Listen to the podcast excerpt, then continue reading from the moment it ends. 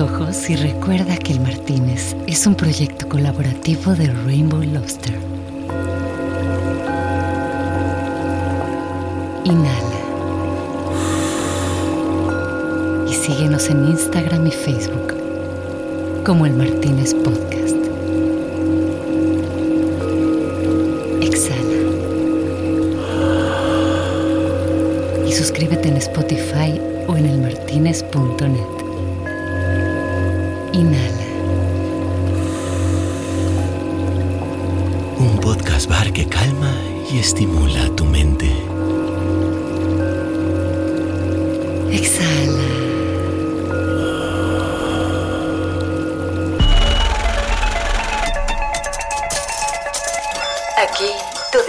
no vale.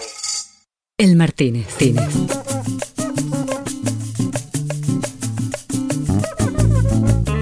La mexicanidad de los tequilas se hacía presente en el Martínez esta noche cuando otra vez recibí a este amigazo con el que ya tenía ganas, vale, de nuevo de celebrar por todo lo bien que lo han hecho últimamente y por la amistad,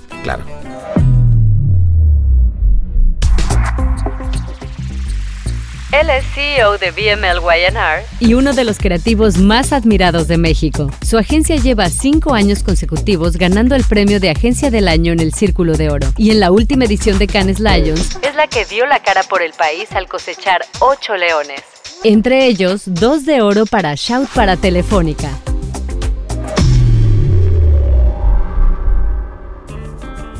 Esa noche empezamos hablando de algo raro y es que la pandemia vino a dejar algunas cosas muy buenas, eh, tanto para la gente como para la industria. Pues mira, la verdad es que los años de pandemia, digo, más allá de lo que todos sabemos que fueron malos eh, en muchos sentidos para la humanidad, también fueron buenos para nuestra industria. Digamos, nos ayudaron a lo mejor a reconectar con las cosas importantes, a volver a ver a la familia más tiempo, a tener un mejor balance de vida.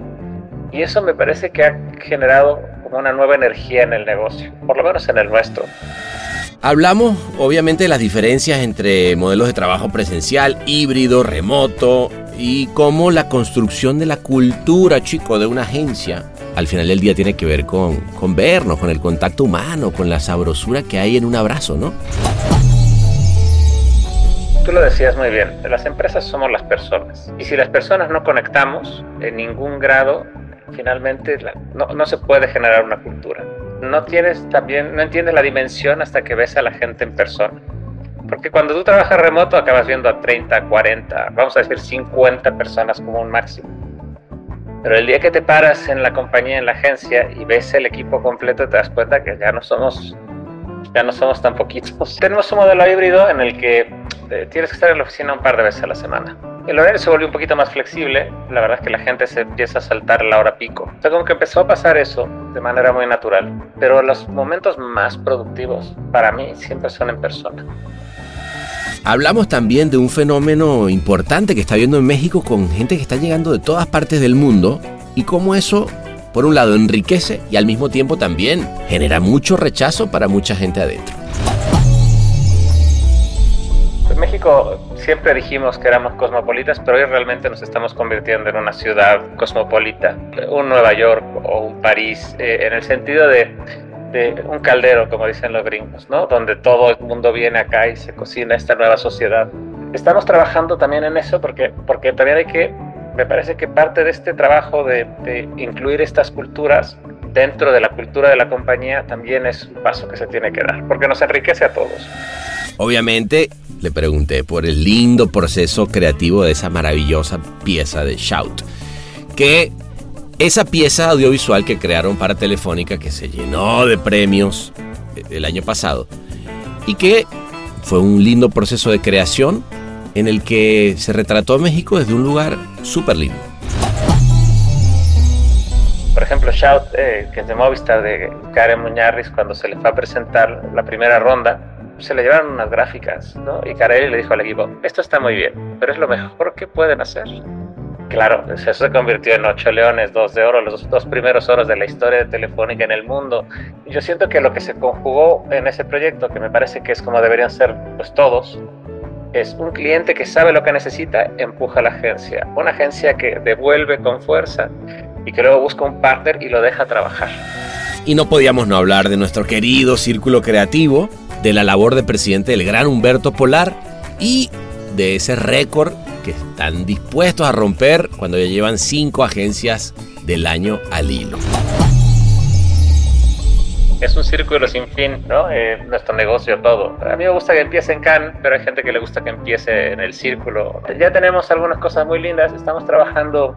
Tuvimos ahí eh, otro tropiezo, el segundo tropiezo, por ahí no diremos el nombre, ¿no? Este, finalmente siento que ya está todo bien, a nivel económico el círculo está bien, Gaby Paredes hizo un gran trabajo, las cosas no, se, se ven bien, honestamente se ven bien, ¿no? Eh, pues yo creo que sí puede ser el momento para volver a Acapulco. Es muy rico vernos ahí en la playa, ir a las charlas, ver a los amigos.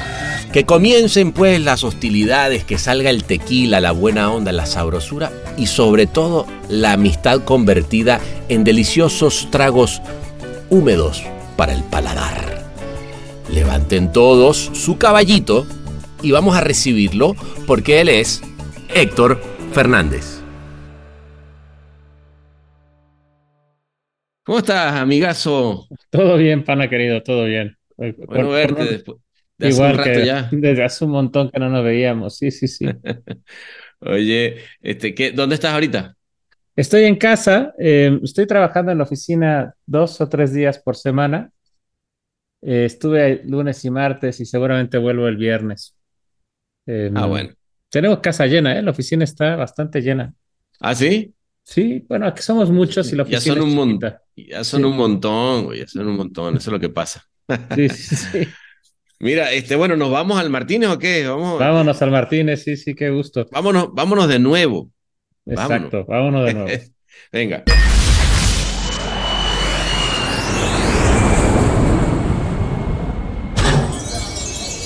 Bienvenidos a El Martínez. ¿Qué le servimos para empezar?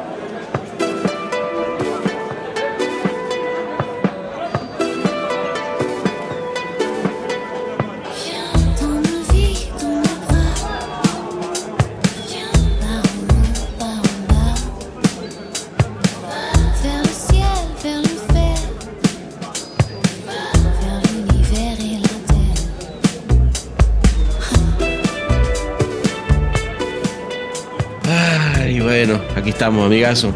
Mira, déjame decirte una cosa. Em, eres el primer amigo invitado doble en el Martínez. Qué emoción. Qué emoción. No, pero es que, es que ¿sabes qué? decidí que hay, hay, que empezar a verse de nuevo en el Martínez, porque esta cosa de, que, bueno, y entonces a ver a alguien, o sea, está bueno siempre ver, ver eh, caras nuevas, pero está bueno también ver a los amigos de siempre, ¿no? A celebrar, a celebrar años lindos, sí, sí, sí. exacto, ¿no? Mira, este, ¿qué te vas a tomar, querido? Eh, yo soy de tequila, como siempre, ¿no? la verdad. tequilita, como para no perder la costumbre, ¿no? Para no perder la costumbre. Y ahora que México... ¿Alguna marca en particular, papá? O... Es ninguno en particular, el mejor que tengan. Este, el de la casa, sí. Eh, por favor, François. Ok, va. Mira, este, mira, qué belleza, porque además esa, esa, botella hay que, hay que abrirla para celebrar, ¿vale? La, el, performance histórico de, eh, digamos, obviamente de BML Guayanar, pero, pero de tu equipo, güey. O sea, digo, más allá siempre, viste que yo soy muy clavado en que es un equipo de personas, ¿no? El que hace la diferencia y qué lindo, ¿no? Siempre, es un equipo, las agencias las hace la gente, eh, y hay un equipo increíble en la agencia. Qué, chingón, ¿no? Pues mira, qué rápido llegó. Salud, salud, papá. Salud, vamos, vamos, a, empezar, vamos a empezar por ahí. Este, mm. No, hay que irlos sipeando porque viste que esto de, de los shots que, que, como les gusta a los gringos no, no va por ahí, ¿no? No, no, no. Acaba uno mal rápido. Exacto. Oye, a ver, querido, la última vez que nos vimos estábamos en plena pandemia. Este, este, este podcast bar estaba arrancando y eso fue hace tres años. Hace tres añitos, sí, sí. Mucha, mucha agua ha pasado debajo de este puente, pero, pero cuéntame, cuéntame qué ha pasado, cuéntame cómo, cómo ha dado vuelta la vida. Pues mira, la verdad es que los años de pandemia, digo, más allá de lo que todos sabemos que fueron malos eh, en muchos sentidos para la humanidad, también fueron buenos para nuestra industria. Eh, digamos, nos ayudaron a lo mejor a reconectar con las cosas importantes, a volver a ver a la familia más tiempo, a tener un mejor balance de vida. Y eso me parece que ha generado una nueva energía en el negocio, por lo menos en el nuestro, donde, donde la agencia se siente más viva que nunca, donde crecimos mucho en pandemia, eh, donde pusimos todo lo que sabemos hacer al servicio de nuestros clientes que que pues en realidad no es que le estuvieran pasando mal, pero que estaban un poco como, como sin saber mucho qué hacer. Em, hubo, mucha incertidumbre, ¿no? En general, y, en los negocios, en la vida, ¿no? En todos lados, ¿no? Y si te acuerdas, las primeras campañas que hicimos todas las agencias eran esta cosa como genérica de gente hablando en Zoom, ¿no? Este, y soñando que se iba a volver a ver. Eh, que no, no entendíamos nada y hoy que la verdad es que ya vimos que el mundo no es así. No, no, total.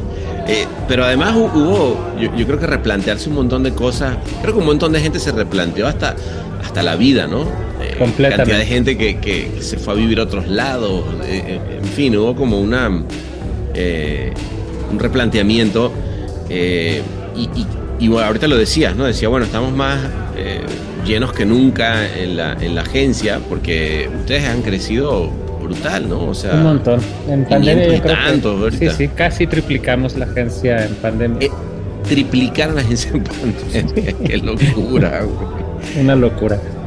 O sea, en los Zoom se, se triplicaron, además. Se triplicaron.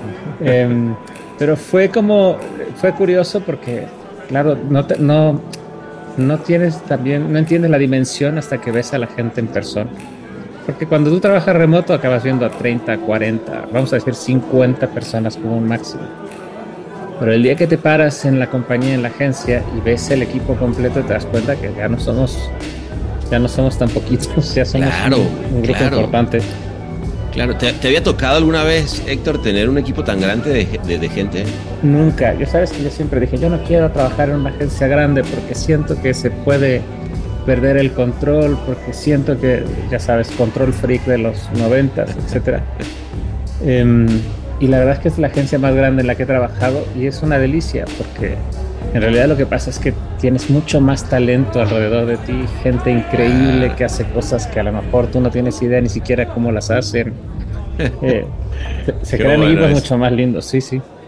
y, me imagino que además multidisciplinarios, o sea, porque llenar la gente hoy en día con 500 personas que sean todos publicistas es casi imposible. No, ya no. ya gente de, ya sabes, de tecnología, gente de, backend, de frontend, o sea, tipos que hacen cosas que, que no tengo idea qué hacen, ¿me entiendes? Hablaba con un chico, eh, un programador, 24 años, este y me acuerdo que le decía yo, pero tú no extrañas la oficina en algún momento de pandemia. Me dijo, yo nunca he trabajado en una oficina, yo soy programador, yo trabajo en mi casa. Claro. Y, claro, empezando a decir, claro, es que yo no, yo no crecí en una industria así, pero es, es, delicioso porque trabajas con esta gente, traen ideas ultra frescas, les tiras un problema y te devuelven una aplicación Em, una locura. Claro, claro, claro. Lo, que antes alguien en un copy te, hubiera tirado un radio, ahora te tira una, nueva aplicación que cambiará el mundo. Exactamente, es una locura. Qué bueno, güey. Oye, ¿y cómo estás haciendo? Em, porque esto es un tema personal, ¿no? Poder, poder conectar con 500 personas. O sea, dicen que un ser humano puede llegar a tener como un círculo social, creo que por encima de 100, 150. Este, ¿Cómo haces para conectar con la gente? Obviamente eh, debe tener todo un tema de que hay gente que conecta con la gente y tú al final del día estás bajando la cultura, ¿no? pero, pero también debe ser un reto, ¿no? Yo creo que es un reto porque yo creo que la razón más importante para volver a la oficina. Mm. Porque tú lo decías muy bien, las empresas somos las personas. Y si las personas no conectamos eh, en ningún grado, finalmente no, no se puede generar una cultura. Entonces el edificio donde está la oficina, que está ahí en, Parques Polanco, em, es, es, el epicentro de la cultura de la compañía. Entonces uno tiene que ir ahí a conectar, no, no, no tener llamadas, Zooms, etcétera, sino a tener reuniones. A encontrarse, em, ¿no? A encontrarse. A darse un abrazo, güey, ¿no? Exactamente. Me decía un copy que entró en pandemia, eh, que claro, cuando empieza a ir a la oficina y se empieza a ir a comer con su grupo de amigos, eh, o se va al Sancho a tomar unas cervezas, etc. Es cuando realmente entiende lo que es trabajar en una agencia. Porque antes nada, era un chico que trabajaba en su computadora sentado en una casa o en una oficina de casa, etcétera, y pues no, no tenía idea de cómo era trabajar con otros, con otros colegas que pensaban, que sentían, que vivían un poco lo mismo que ellos. Pues creamos un montón de mecanismos. Em, antes, de, antes también pandemia hacía yo estos cafés virtuales para conocer a la gente que llegaba, eh, como para platicar de cosas que se hablan en los pasillos. Que ya sabes que ahí es donde hablas de la serie, de, ¿no? de, la, de la noticia, de la política, de lo que sea, de la película. O de, qué crees tú de la vida, de dónde vienes, güey, que tú, ¿no? ¿Dónde vives? no, porque el Zoom tiene, tiene ese pedo de que empieza, hola, ¿qué tal? Hoy vamos a hablar, y tú dices, espérate un segundo. Ese momento el cafecito, y, y, tú de dónde, no, este, ¿por qué te dicen así, no? ¿Por qué te dicen así? ¿Tu familia de dónde es? ¿No? ¿Por ¿Cuánto tardas para llegar a la oficina? ¿no? Son cosas que cuando el Zoom no existen, ¿no? No existían. Em, y luego seguimos creando otras cosas. Eh, y estamos como tratando de cascadearlo todo, como para que se tengan conversaciones muy frecuentes, ¿no? Em, porque si no, la verdad es que es muy difícil entendernos, la verdad, porque más allá del número de personas, por cómo el modelo de trabajo se transformó, como ahora es eh, híbrido, em, y nosotros tenemos oficina, ¿no? Pero hay agencias que simplemente cerraron el espacio físico de la oficina Em, y están tratando de construir cultura todo de manera remota, que me parece que es muy difícil.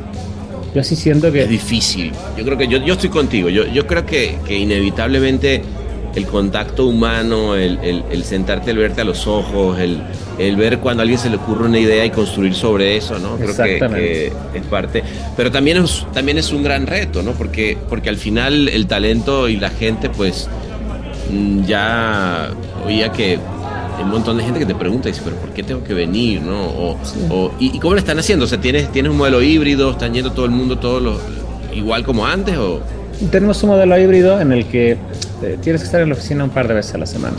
Eh, el horario se volvió un poquito más flexible. La verdad es que la gente se empieza a saltar la hora pico eh, de tráfico. Con lo cual dice, bueno, se me puede ir a las 5 y esta llamada la tomo en el auto, ¿no? O sea, como en el, ah. en el transporte. O sea, como que empezó a pasar eso de manera muy natural. Pero los momentos más productivos para mí siempre son en persona.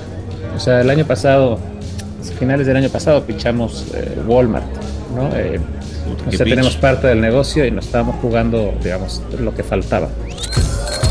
Un bar inclausurable. El Martínez. Y la verdad es que el pitch se resolvió en una semana sentados en una sala de reuniones planners creativos, cuentas, eh, digamos, los líderes.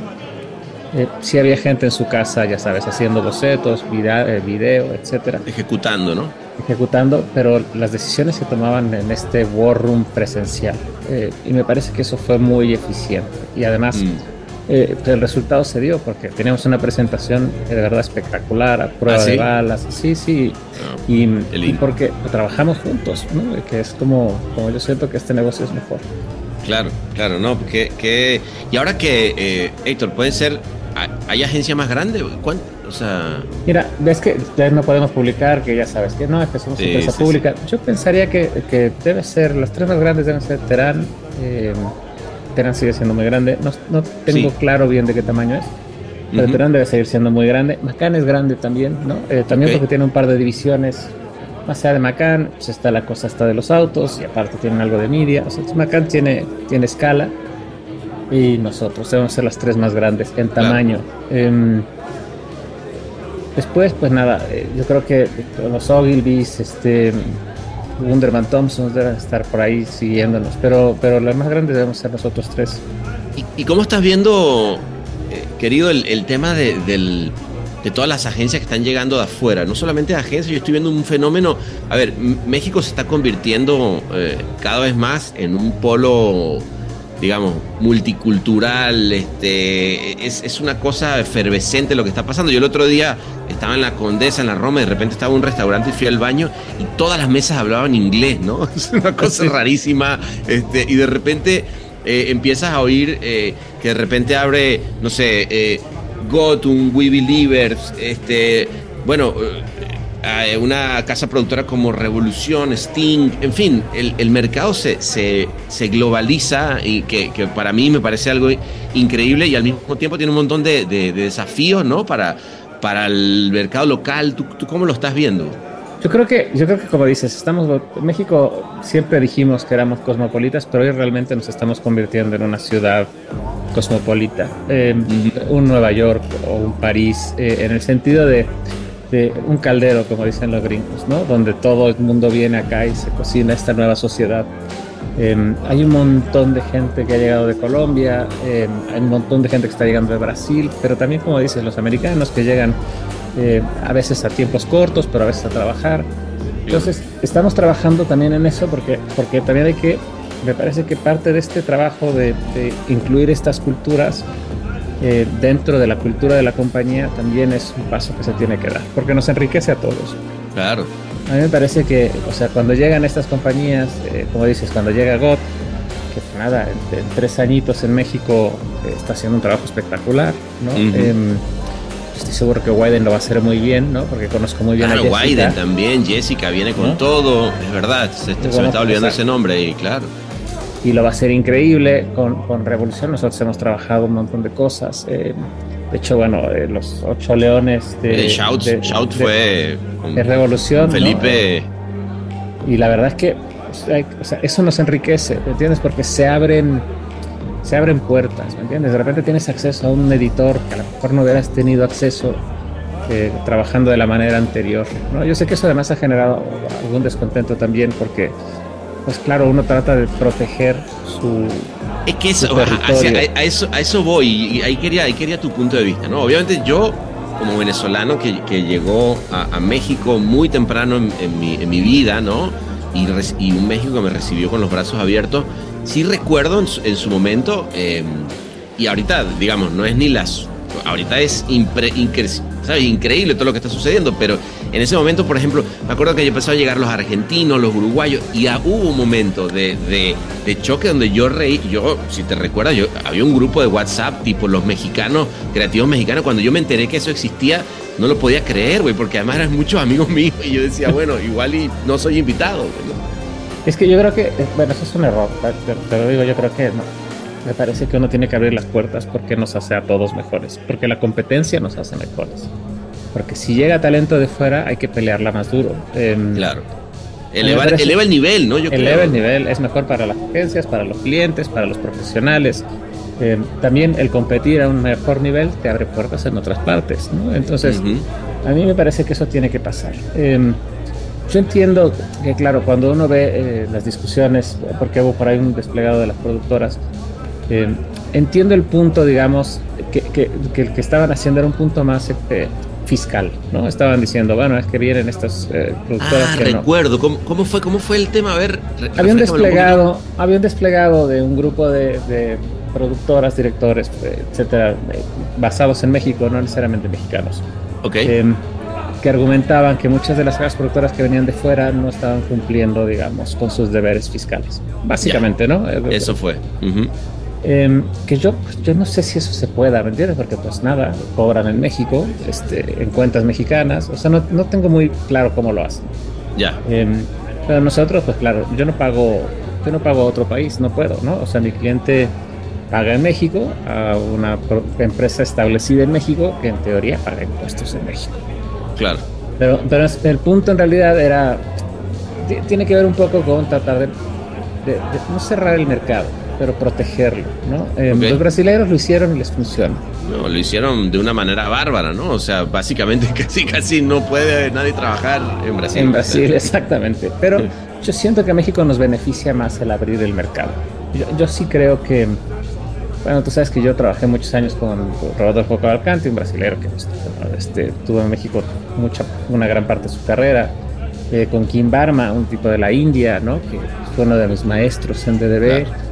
Eh, y, y, me ha tocado trabajar con gente de fuera muchas veces. Siento que eh, mi dupla fue en algún momento Carl Jones, ¿no? un tipo canadiense. Entonces, yo siento que todo eso me hizo mejor profesional. Uh -huh. eh, yo me acuerdo de aquellas épocas de Ogilvy que era la selección mexicana, ¿no? Como las chivas decían que no jugaban extranjeros. ¿Te acuerdas? Eh, claro, claro. Pero, pero la verdad es que yo creo que el talento es talento y no importa de dónde venga. Eh, también hay que ser justos con el talento mexicano, ¿no? O sea, claro. y hay que desarrollarlo y hay que ayudarlo a crecer. me parece que ese es parte de nuestros deberes, ¿no? Eh, ya en este momento en mi carrera, yo creo que una de las grandes obligaciones que yo creo tener es ayudar al talento a desarrollarse. Total. Em, como me ayudaron a mí, como me enseñaron a mí, pues necesitas ayudar a la gente a desarrollar su potencial, a que, pues claro, a que se formen bien como, como creativos publicitarios, como profesionales, ¿no? Porque no todos son creativos, pues a lo mejor hay estrategas o a lo mejor hay gente de servicio a clientes, o sea, tratar de ayudar a la gente que se forme profesionalmente para que crezca la industria y que venga gente de fuera solo nos enriquece. Me Claro. parece, sin duda, ¿eh? Sí, no, no, de acuerdo, de acuerdo. Sí, yo, yo creo que donde, donde eh, estuvo ahí un poquito que se... Yo estoy contigo totalmente. Yo pienso que, que una, mm, una industria se va a nutrir de gente mejor que viene a trabajar.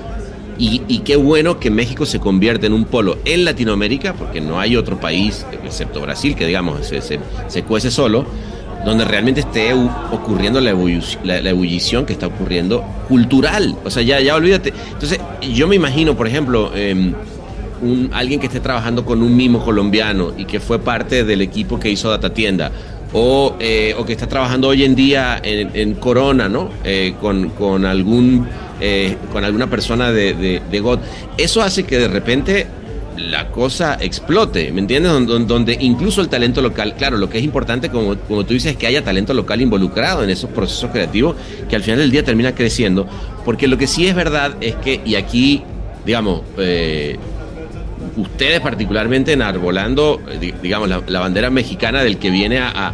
que siguen eh, hablando de premios, ¿no? Trayendo los premios, etcétera, etcétera, y siempre nos decíamos, bueno, o, oíamos que el cliente este, no aprueba los briefs que necesitamos para que el país crezca, de repente vienes a decir, bueno, ahí estaban los briefs en la, en la mesa y un montón de agencias y, algunas de afuera están ganando con brief de México, ¿no? Brief de México, claro.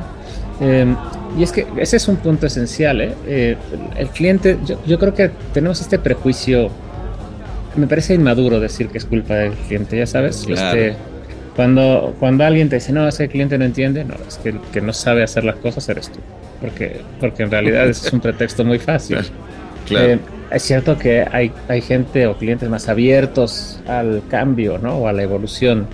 Por ejemplo, Shout, eh, que es de Movistar, de Karen Muñarriz, cuando se le fue a presentar la primera ronda, pues se le llevaron unas gráficas, ¿no? Y Karen le dijo al equipo, esto está muy bien, pero es lo mejor que pueden hacer, de verdad. Ah, sí fue. Claro, y el Ah, piquete de orgullo, ¿no? Este, hizo que el equipo vuelva.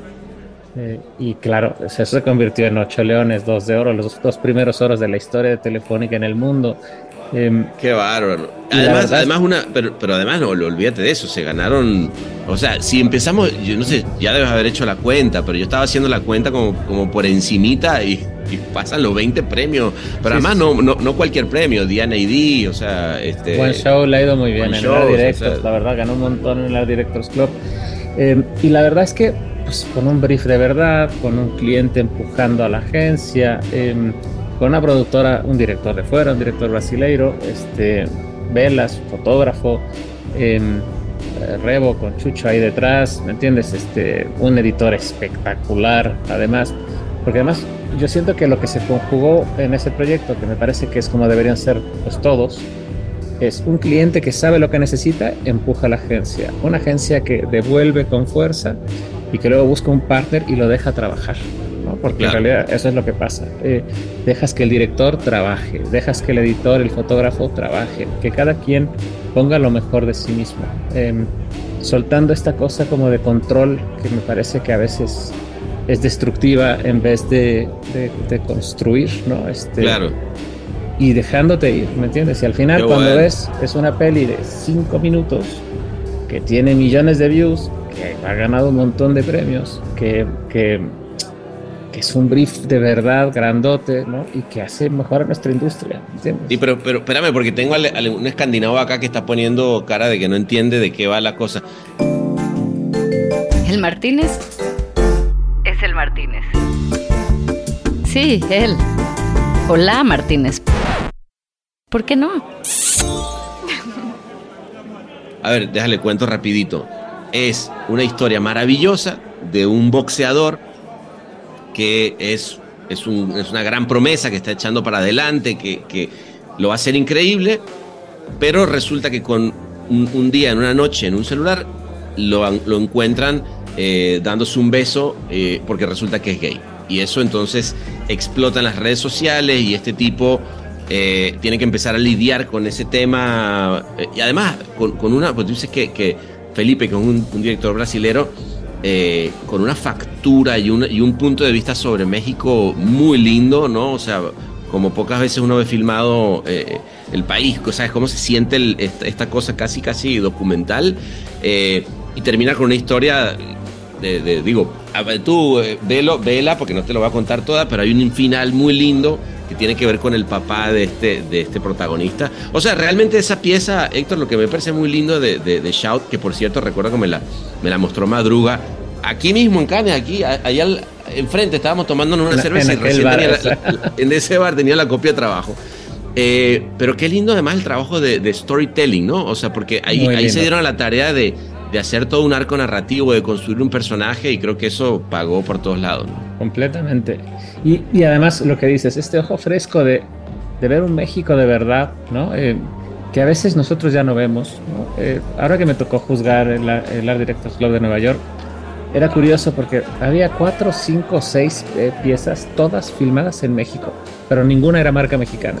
Ah, era Apple, era Beats, em, era, era como equipos del mundo viniendo a filmar a Condesa Roma, al centro. Exacto. Em, aparte es que a lo mejor nosotros eh, no veíamos ya, ¿no? Eh, que nosotros de repente estábamos convirtiendo en un genérico, ¿no? Que si filmas un auto, lo tienes que hacer en Santa Fe. Exacto, este, exacto. En Avenida Santa Fe, ¿no? Este, con todos los, con los skycrappers eh, alrededor del auto.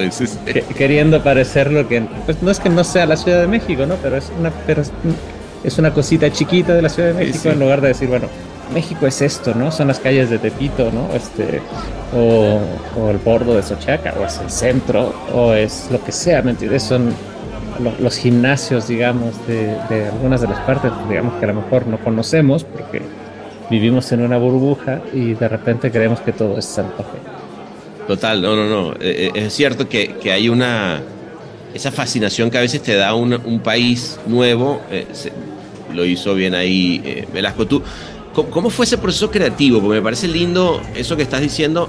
O sea, la historia, cuando, porque me cuentas que Carelli, que por cierto la conozco también de hace muchos años, me encanta además. Siento que ahorita me vas a contar qué opinas tú, pero el otro día hablaba con alguien que parece que los CMOs son los nuevos rockstars ¿no? de, nuestro, de nuestro negocio, ¿no? Se han convertido en, los, hacedores, ¿no? En los nuevos rockstars.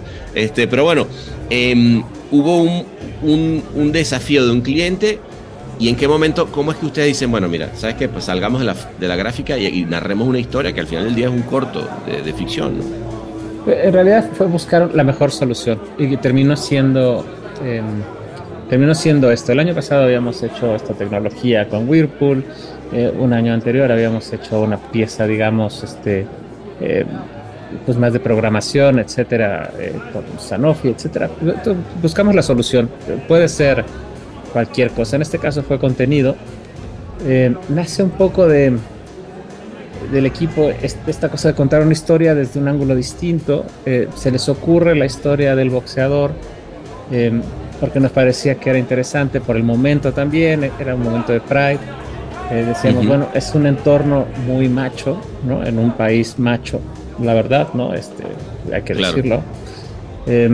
Y luego haciendo research resulta que hay un boxeador cubano que tuvo un problema serio em, y él lo que decía es, es una cita casi textual, era eh, al tipo lo, lo, juzga la sociedad no por matar a un hombre porque mató a un hombre en el ring a golpes, sino por besar a otro, por amar a otro. Wow, ah, ok. Y entonces eso empieza a detonar otras cosas dentro de la historia y empieza a crecer. Em, y entonces, claro, pues se vuelve como, como se, vuelve un guion, ¿no? Un guion es una promesa. Eh, y luego, la verdad es en la búsqueda, en las discusiones, tenemos una relación muy cercana con Chucho, con el equipo de Rebo, eh, también con Oriental, con un montón de casas productoras, evidentemente con, Simón, pues, con, mucha gente increíble, con Rodrigo García, etcétera.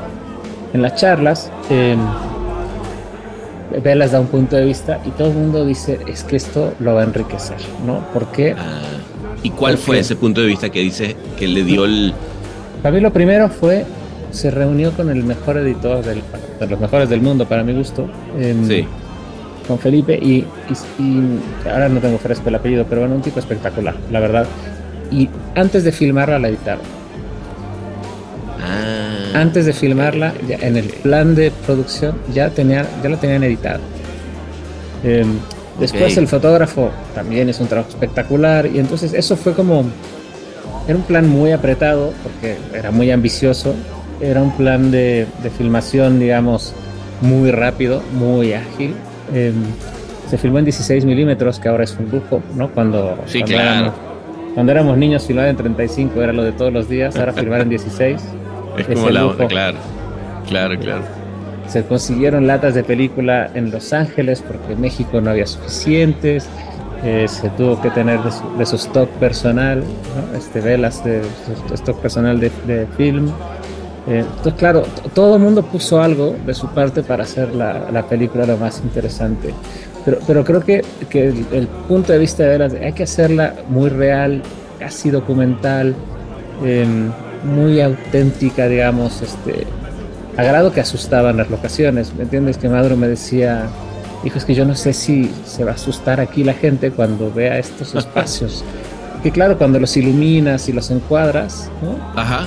Los espacios son hermosos, ¿no? Pero cuando los ves con el ojo desnudo, dices, "Puta, este gimnasio es horrible, ¿no? Este, o esta arena. ¿qué Claro, onda?". Eh, claro, porque claro. claro, además nos formamos por muchos años con cosa preciosista. eh, ya sabes que, decíamos, hay que hacer todo este, aspiracional. Y, y nos desconectamos como industria un poquito de la realidad, que me parece que la realidad es lo que realmente conecta. Entonces, era Claro. la realidad. La Claro, realidad es hermosa. ¿eh? Hermosa, filmada como la haría González Iñárritu, ¿me entiendes? Eh, con el Chivo Lubeski Sí, sí, sí, o con Rodrigo este, Prieto. O sea, es la realidad que es un espacio quizá que a lo mejor es más cutre de lo que esperábamos, pero que tiene una preciosidad auténtica, real, eh, Sí, sí, sí, del espacio, de la luz, de la, del personaje, etcétera, digamos, que México hace muy bien. Aquí tu dinero no vale. El Martínez. que cuando justamente hablamos de talento, la industria del cine mexicano y lo que ha exportado al mundo es, es- es brutal y hay un punto de vista y hay, y hay una luz, ¿no? Luego está todo esto que se hizo ahorita de, de hace poco de del filtro de México, no sé si lo Ah, viste. sí, sí, sí, sí, lo vi. ¿Qué pasa? Este- Es, es desafortunado que pase, pero pasa. ¿no? Es esta visión del filtro amarillo, ¿no? De, del desierto, de, de cuando vienen los, este, los de la DEA a México, este, que usan en Los, claro, en claro. Los Ángeles. Me parece que se hubieran ido a otro planeta, ¿no? Exactamente, que usan en Hollywood. Pero por el otro lado está como esta visión eh, mexicana que yo sí siento que surgió primero en el cine, en los noventas, ¿no? Este, que era retratar un México más auténtico, más de verdad, con un lenguaje Sí. también más natural, eh, menos impostado, que pues, a lo mejor en los noventas tenía mucho la publicidad mexicana y que ya ha perdido con los años, ¿no? Ujú. Em, con Que- y que, estos bueno, castings falsos sí. que decíamos, el famoso latino internacional, que no, no era ni quién sabe qué era, ¿no? Claro. Bueno, y, de- y si te acuerdas, Simón, de hecho, fue uno de los, de los precursores que empezó a usar eh, gente de verdad en los comerciales. Gente de verdad, luz, un eh, luz de verdad, exacto, luz de luz más cruda, espacios reales, completamente. Simón es Claro, uno de los claro. grandes precursores de, de Es- ese, es- de es ese gran cambio, ¿no? Y es Z, Z también, ¿no? En su momento con, Total, con, con total, González. Iñárritu. Aquella y- campaña de HSBC, este, que era cuando era vital todavía, que era espectacular. A ver, Eh, ¿cuál era? Pues era una que era como criticando a la banca, ¿no? Y entonces me acuerdo de un, un- de una película que era este, alguien llamando al banco y le contestaba el guardia, un policía. Y entonces le decía el tipo preocupado porque tenía que ir al banco, le decía, oiga, eh, disculpe, ¿a, a qué hora cierra el banco? Y el guardia le decía, a las 3. Y digo, puta, qué bueno, porque si me da tiempo. No, a la una. ¿Cómo no que a las 3? Ah, a sí. las 2 y a las 3. Me acuerdo. Y entonces Muy decía, bueno. Era para criticar cómo la banca no le importaba a la gente. Este, Es verdad. Espectacular, ¿no? Esta Muy película bueno. ¿no? Es Una época además donde el, donde el humor en la publicidad mexicana estaba Era por todos lados. ¿no? increíble. Era finísimo. Yo creo que en la publicidad mundial, ¿eh? porque siento que la- la- lo decía el otro día Rob Riley, la publicidad mundial, o sea, este can le faltó humor. Sí, pero lleva rato, ¿no te parece, Héctor? Como que en Yo general, que sí. últimamente, eh, eh, entre los problemas del mundo y, todo lo que está sucediendo y todo tiene que ser como muy impostado y, de verdad que el humor es una de las, de las maneras más simples de conectar. Más lindas de conectar, Hacerte reír, o sea, digo, Hacerte reír. Aquellas campañas que hacían ustedes de Volkswagen, ¿me entiendes? Este, del Jetta, etcétera. El humor era clave, los policías estos del golf, este, digamos, todo ese humor era clave. Y hay pocas marcas que lo siguen haciendo. Bueno, claro, está esta de los osos de Twix, que, que, que es del año pasado, creo, ¿no? Este, sí.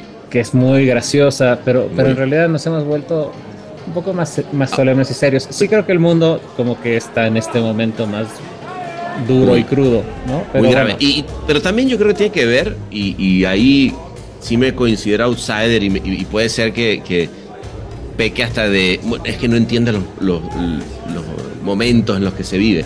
Pero sí creo que hay una falta de... Em, eh, o sea, cada vez más difícil decir algo agrio de lo que te puedas reír. El humor negro ya no hay espacio para el humor negro. ¿no? Eh, eh, es, una cosa que cualquier cosa que dices va a ser tomada con un doble sentido, ¿no? Este, y, y, algo mal dijiste y no estás entendiendo, entonces eres un... En fin, eso no deja espacio, porque todo el mundo, los humoristas se cuidan y los publicistas pues también, ¿no? También, decía por ahí algún maestro en una escuela de negocios, decía, toda comunicación ambigua será siempre interpretada de la peor manera. Y desafortunadamente hoy es el mundo en el que vivimos. Y digo desafortunadamente porque, porque claro, dices, yo entiendo que eh, fuimos muy inapropiados en muchas cosas, ¿no? Cuando, cuando volteas al pasado, tú dices, ¿cómo es posible que hiciéramos una película con esto, ¿no? O cómo es posible que... Es verdad. Pero, pero también siento que el péndulo ya pasó un poco más, ¿no? se fue mucho, está mucho del otro lado. Y, es cierto lo que dices ahí, eh, esa teoría que, que además me deja más tranquilo porque quiere decir que, que, el péndulo volverá por lo menos a un centro. No estoy diciendo que, se vaya para otro lado. De acuerdo, yo creo que tiene que este, volver. Me, hace, me hace más optimista decir que, que, por cierto, tráeme otro, otra. ya llevamos cinco tequilas acá y la botella se me va acabando.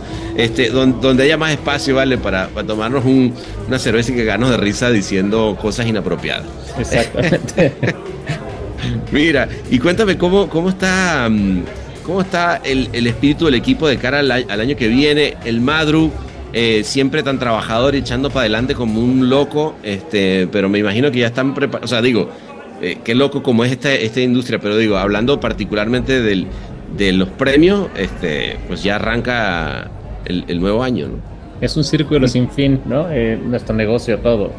empieza el negocio, el de negocio el primero de enero y termina el 25, 26 de diciembre. Y de los festivales empieza, a mí me gusta que empiece en Cannes, pero hay gente que le gusta que empiece en el círculo, no sé, pero es un círculo. tarde o temprano es un ciclo. Eh, ya, ya tenemos algunas cosas muy lindas, estamos trabajando em, con, con, un equipo increíble también en una pieza de Whirlpool que está hermosa. Eh, ¿Ah, sí? Yo, la verdad es que la veo con, pues eso, es, es, contenido, es hermoso, eh, lo Yupi, o sea, la verdad es que ha estado trabajando muy cerquita Maduro con ellos. Eh, eh, Yupi qué buena es, ¿no? Por cierto, hablando de talento mexicano, me parece que tiene un ojo y una manera de, contar las historias que es brutal.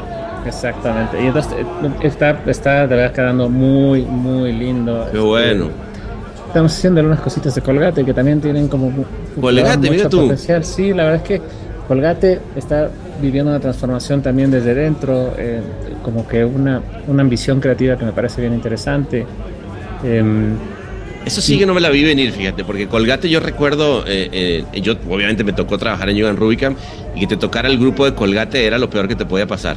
Yo creo que eso ya es el pasado, ¿me entiendes? Siento que... Qué bueno, qué bueno. Hay, un equipo increíble el director de marketing es maravilloso eh, y la gente que lo rodea. Em, no sé, yo me, encontré en Cannes al, al CMO de Europa, ¿no? Que me decía, yo quiero ganar en oro en film el año que entra. Ah, bien. Ah, muy bien. Entonces, como, como que están, yo siento que tienen una ambición que, que, es linda porque, tienen todo el negocio. O sea, la marca es enorme, tiene un potencial creativo espectacular. Eh, no sé, pero vienen cosas lindas de ahí. Luego pues hay un montón. Tenemos, la verdad que como la agencia es muy grande. Em, no, bueno, oportunidades hay. Oportunidades por todos lados, hay por todos lados. Sí, sí, hay una cosa que está desarrollando de Ford que está muy linda.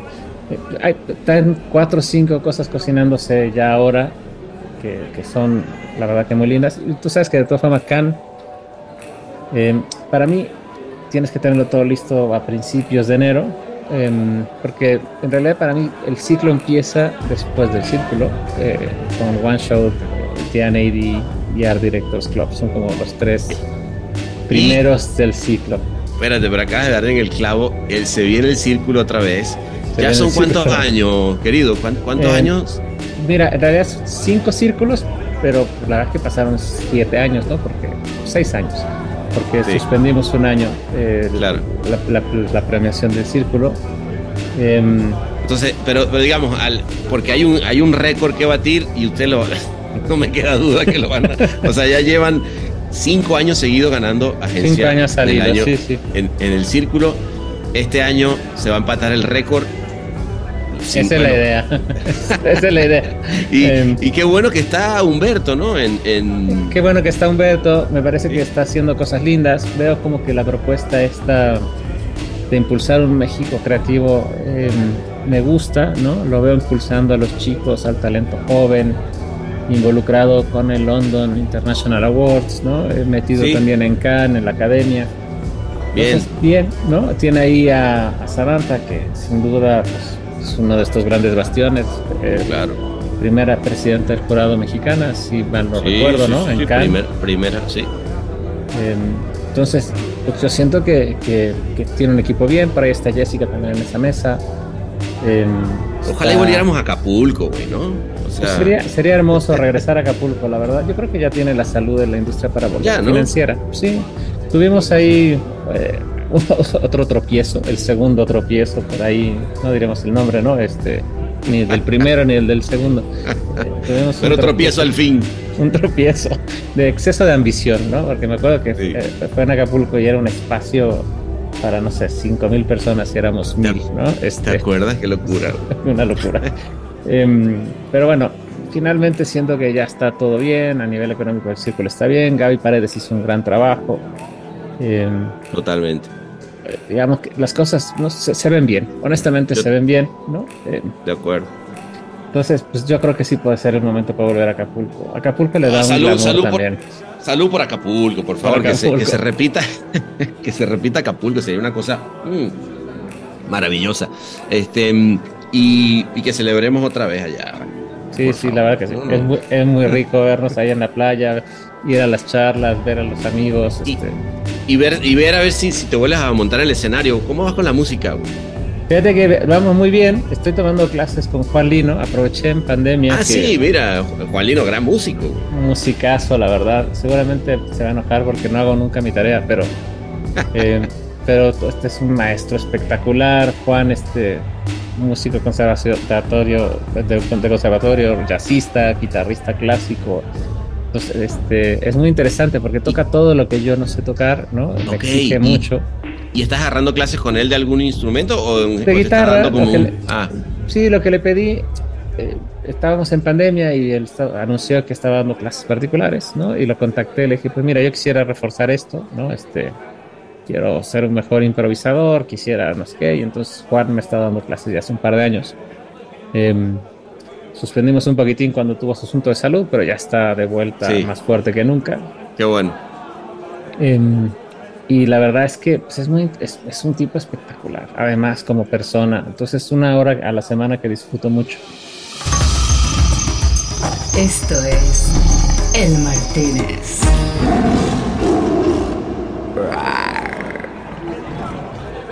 Hay que, decirle, hay que decirle a, Humberto, mira Humberto que está, está allá en la otra mesa, este, llévate a, Héctor, a Juan Lino y que se armen todos los músicos la noche de concierto allá, ¿no? ¿O qué? Además, además Humberto es un músico espectacular. ¿eh? Además, es un gran músico que mezcle Humberto. Sí, sí, sí. y toca guitarra que te mueres, Humberto. ¿eh? O sea, ah, no lo he visto tocar guitarra. Fíjate. Es, un genio. Ah, fíjate que yo a mí me ha tocado verlo, por ejemplo, que algún día me haya invitado eh, el, gran Chini a un lugar en medio, creo que enfrente de un museo, y tenía una caja como de como que hacía sonidos con vientos y cosas, pero como electrónico. O sea, lo he visto desde eso hasta mezclar este salsa vieja en, Sí, en sí, mi sí. casa, güey. Una No, cosa. pero es un guitarrista espectacular. Mira tú, mira tú. No, pues yo quiero ver ese solo. Sí, sí, sí, sí, sí. La verdad que O ese dúo más bien, quiero decir. Este dúo. Tienen un genio, un genio, Humberto, la verdad. Y son épocas lindas, porque también cuando hacíamos estas cosas del músico frustrado, o sea, la que la industria Claro, yo me acuerdo reconecte de de, todas esas maneras, me parece lindo. Es que fíjate que eso es lo que, por lo que me ha estado contando, digo yo, eh, he ido, no fui a, a lo de jóvenes creativos, pero, pero entiendo que le está dando como, como este, este paso que, que coincido contigo, que no solamente quedarte en, el- en la premiación, sino, sino ir buscando los talentos alrededor, de generar un poco más de lo que pasó. Fíjate que extrañamente, Héctor, en la pandemia nos encontramos mucho más, todos los creativos y toda la gente de la industria, que fuera de la pandemia. Que fuera de la o sea, pandemia. En, en Zooms, yo recuerdo haber estado contigo, con, con un montón de gente que no veía hace años, ya sea en eh, cosas de, de- hablando de, de foros en, en Instagram sobre la industria publicitaria y la producción. Desde eso hasta peloteando una campaña por el bien de la humanidad. Luego, Sí, sí, o sí. sea, como que se, se generó muchísimo más y claro, luego cada quien vuelve, y como dices tú, a, a su galera, pero creo que el círculo es el lugar donde eso tiene que seguir pasando. Y yo creo que además eh, esa reconexión también va a hacer que la industria se fortalezca, porque tú sabes que cuando llegas acá, eh, el tener una industria más unida, más conectada, nos hace más fuertes. Porque la, la cultura mexicana no es como la gringa, que todos nos la conocemos de memoria y entendemos sus, todas, sus, todas sus noticias, sus motivadores y lo que hace su, que su publicidad funcione. La mexicana hay que explicarla. Claro. Eh, y entonces cuando tienes una presencia más fuerte y jurados que defienden el trabajo local, eh, digo, lo malo nunca va a ganar. ¿no? Pero cuando alguien Ya, puede explicar sí, claro. por qué esa idea es relevante localmente, eh, pues las cosas se dan mejor, ¿no? A mí me decía, eh, pa- particularmente por ejemplo en Shout, ¿no? Eh, había una creativa en el jurado de, de Art Directors el Club de Nueva York que no entendía muy bien el tema, digamos, eh, el tema, ¿no? De la discriminación de, de este Ok. boxeador eh, gay. ¿Ella era, perdón, de qué país era ella? Era sueca y trabajaba en San Francisco. Entonces, ah, no, pues claro. digamos, decía, pero si aquí es. Acá life. todo es, exacto, esa es la vida, ¿no? Y nosotros decimos, no, no, pero es que en Latinoamérica no es así. Claro. Alguien tiene que, alguien tiene que defenderlo, ¿no? Este, em, y entonces, claro, cuando no hay nadie que lo defienda, ahí es donde estas ideas mexicanas no, este, no, no florecen. ¿Y cómo nos está yendo ahí con ese tema de los jurados? Porque hubo, hubo buena presencia el año pasado, bueno, ya lo dijimos. Sí. Samantha, la, la primera presidente de, de un, de un jurado de, de México. Eh, pero, ¿qué onda con el reforma? ¿Tienes idea cómo va la cosa por Mira, ahí? eh, yo creo que el año pasado se hizo una reunión, se discutieron, creo que hace dos años también, eh, se, Sí. se ha reunido, Reforma ha hecho su tarea bien, en el sentido de que se ha sentado con los presidentes del círculo a definir ternas. Em, yo estuve en la del año antepasado, o pas- sí, no, no la del pasado, sino la anterior, eh, fue una llamada en Zoom, pero bueno, se proponían, se creaban estas ternas, después ellos someten a Can, ya sabes que Can tiene que cumplir con cuotas de grupos, este, Sí. redes, eh, independientes, este, etcétera, etcétera Diversidad. ujú. diversidad, etcétera, eh, y entonces luego se arman los jurados. Pero me parece que el año pasado eh, fue bueno, bueno, este que acaba de pasar, me parece que Sí. fue, fue bueno. Em, siento que hay mucha gente que, que, que tiene que estar en el jurado en Cannes porque le toca. También siento que tenemos que entrenar a los jurados, eh, porque la verdad que acuerdo. ser jurado es una tarea que, que, que se tiene que aprender como cualquier otra, ¿no? Alguien te tiene que explicar. Eh, pues, ¿A qué te vas a enfrentar? a qué te vas a enfrentar, qué tipo de cosas puedes usar para negociar, qué se espera de ti, qué no se espera de ti, em, cómo deberías defender el trabajo local, cómo no, por lo menos darte tips, ¿me entiendes? Este, Sí, sí, sí, sí. o sea, hay jurados, no sé, Troy, ¿no? Este, Troy tuvo ocho leones en un solo jurado, en una sola categoría. Bueno, Troy tiene mucho que contarle a los jurados nuevos, cómo lo hizo. Totalmente de acuerdo. Em, Totalmente. Y me parece que hay uno, y hemos tenido jurados mejores en, en el sentido de resultados, ¿no? O sea, y peores, pero de todos puedes aprender, porque De acuerdo. Bueno, es como todo, ¿no? El, el que nunca ha ido, el que de repente se enfrenta, sobre todo presencial, porque digamos, el, el, remoto, sí, digamos, sí, hay el, mucho el- que decir. el de la compu me gusta o no me gusta, Sí, ¿no? ese, Pero bueno, es, es lo que es, pero, pero en, el, en el presencial lo que sí es cierto es que por ahí nos hemos juntado a ver el trabajo de las agencias, pero, pero sí es cierto que no ha habido, ponle talleres de eh, jurados, o entre jurados al jurado, ¿no? Exactamente. Es verdad, o, es verdad. o que, digamos, hay festivales donde te puedes ir entrenando. Y entonces, a lo mejor el círculo puede ser un primer festival para entrenarte como jurado, ¿no? Claro, claro. y luego, pues a lo mejor algún regional, ¿no? Eh, y entonces el círculo puede ayudar a que la presencia de los jurados regionales, en los jurados regionales, los chicos o chicas, directores creativos, directoras creativas que, que van, eh, se fogueen, que tengan charlas previas con a lo mejor con gente bueno que ya ha ido. Porque Está me bueno parece eso. que, porque hay que entrenar también a los jurados. A todos nos entrenaron en algún grado. Sí, alguien, alguien siempre estuvo, ¿no? De- Detrás de uno, ya, eh, probablemente alguien de tu agencia o ese mentor que tenías, eh, ¿no? Exacto, que te, que entrenaba comentó, como a qué ¿no? te vas a enfrentar, ¿no? En un jurado de Cannes, ¿no? Este, porque te vas a enfrentar a cosas que tú no, a lo mejor no te estás esperando, ¿no? Te vas a enfrentar a que si hay un bloque anglosajón que es cultural, no es, no es sociopolítico, ¿no? Es Sí, cultural. sí, sí, sí. Em, si hay un bloque latino, europeo, asiático por necesidad, em, pero, pero todos estos, ¿cómo, se, cómo, cómo esas fuerzas se enfrentan, ¿no? Este, Claro, claro. Em, que además es divertidísimo, además. es divertidísimo, ¿no? no sé, yo me acuerdo, yo, jugaba hace 10 años en Cannes y me, terminando el inglés me dijo bien jugado, ¿me entiendes? Porque, Ah, porque- claro. Porque no- bueno, eh, además tú, tú, siendo todo un gentleman, la jugarás con un guante izquierdo que, que ya te quiero ver. no, fue- fue- es una linda experiencia, la verdad, y No, total. Y te toca, pues eso, a mí me tocó defender un trabajo de Japón que nadie entendía, nadie Claro. entendía. Y además el tipo que me dijo que la defienda era un planner de Dentsu y la pieza no era de Dentsu, era de una Ah, agencia imagínate. japonesa y me dijo, Claro. es que esa idea es ultra relevante en Japón por esto, esto, esto, esto, esto. Em, y entonces pues uno se envuelve en la bandera de Japón y la defiende, porque, porque Claro. alguien la tiene que defender, ¿no? Entonces siento que eso nos falta a veces como jurados mexicanos, no, no de Japón, sino de México. Eso, eso lo- nos falta como japoneses. No, entiendo lo que dices, estoy totalmente de acuerdo. A mí también me ha tocado ver, eh, y particularmente creo que los japoneses son un buen ejemplo porque se, se relaciona con lo que decías antes de, de- de cómo explicar la cultura. Yo recuerdo una vez eh, que me tocó en, en Clio eh, un japonés diciendo una pieza que no había pasado ni al shortlist y el tipo parando, te estoy hablando que esto era 2006, con lo cual en ese momento el QR code no era lo que es hoy en día. Y Claro. el tipo para y dice, eh, perdón, miren, yo les tengo que decir una cosa, yo no sé si ustedes probablemente no saben lo que es un QR code. y el tipo Exacto. dio una clase de QR code y es verdad que un montón de gente dice, bueno, nosotros venimos usando esa tecnología hace 10 años y funciona de esta manera, entonces por favor denle otra vez una, un ojo a la pieza. Y claro, cuando, cuando todo un jurado eh, entendió la implicación de la tecnología, además de la cultura, pues fue oro, ¿no? Fue oro. entonces sí, de, de- de acuerdo. Pero, yo, y esta es nuestra desventaja cultural, ¿no? La japonesa, la mexicana, la venezolana, la brasileira, la hondureña. No- no- nuestras culturas, no, la, bras- to- todas, la argentina, no, pues no han viajado tanto como la americana, quizá, ¿no? Este, Claro. O la inglesa. Nos han exportado tanto, claro. Vemos cine todo el tiempo inglés, vemos cine americano, ¿no? Quizá vemos algo de cine francés, pero, pero no hay, hay muy poca exposición, digamos, a la cultura japonesa o a la cultura húngara o a la cultura mexicana, en nuestro Claro. caso no, pero de algún otro país sí. Entonces alguien tiene que estar ahí para defenderla. Siento que eso es parte de, de que los jurados sean más justos. De acuerdo, muchachos, estamos. Ah, mira, y en la mesa están diciendo que se va a armar. Que, que, que, y ya y fue el mismo Humberto. ¿eh?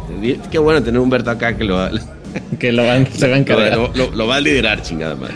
Oye, querido, de verdad que qué lindo tenerte otra vez este, en esta segunda edición no joda, de tomarnos este exquisitos tequila de este lado en este podcast bar, papá. La verdad que qué belleza. Hermoso, hermoso platicar contigo, pana. Muy entretenido tomarnos estos tragos, ¿no? En este lugar tan hermoso. No, vale, que, que- como siempre que se repita, este, pero en principio que nos veamos en México Ya por pronto, medio. sí, sí, sí, para una comida mexicana también que ya toca. Temporada de chile en nogada, que no soy Es- tan fan, pero, pero bueno, es la Pero se le da igual. se le da, exacto. bueno, buenísimo, amigo, salud.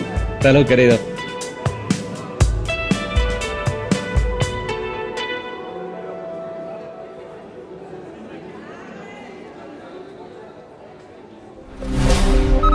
todos los derechos reservados y todos los torcidos depravados. El Martínez.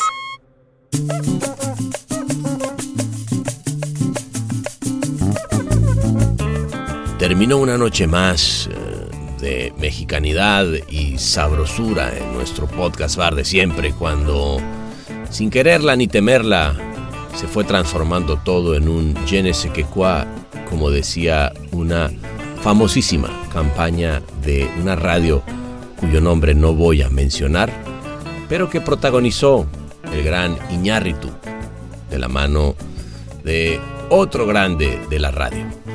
Todo esto para decirles que no sé bien qué pasó esa noche, pero los tequilas fueron maravillosos y resbalaron como si fuera la última vez que los viéramos.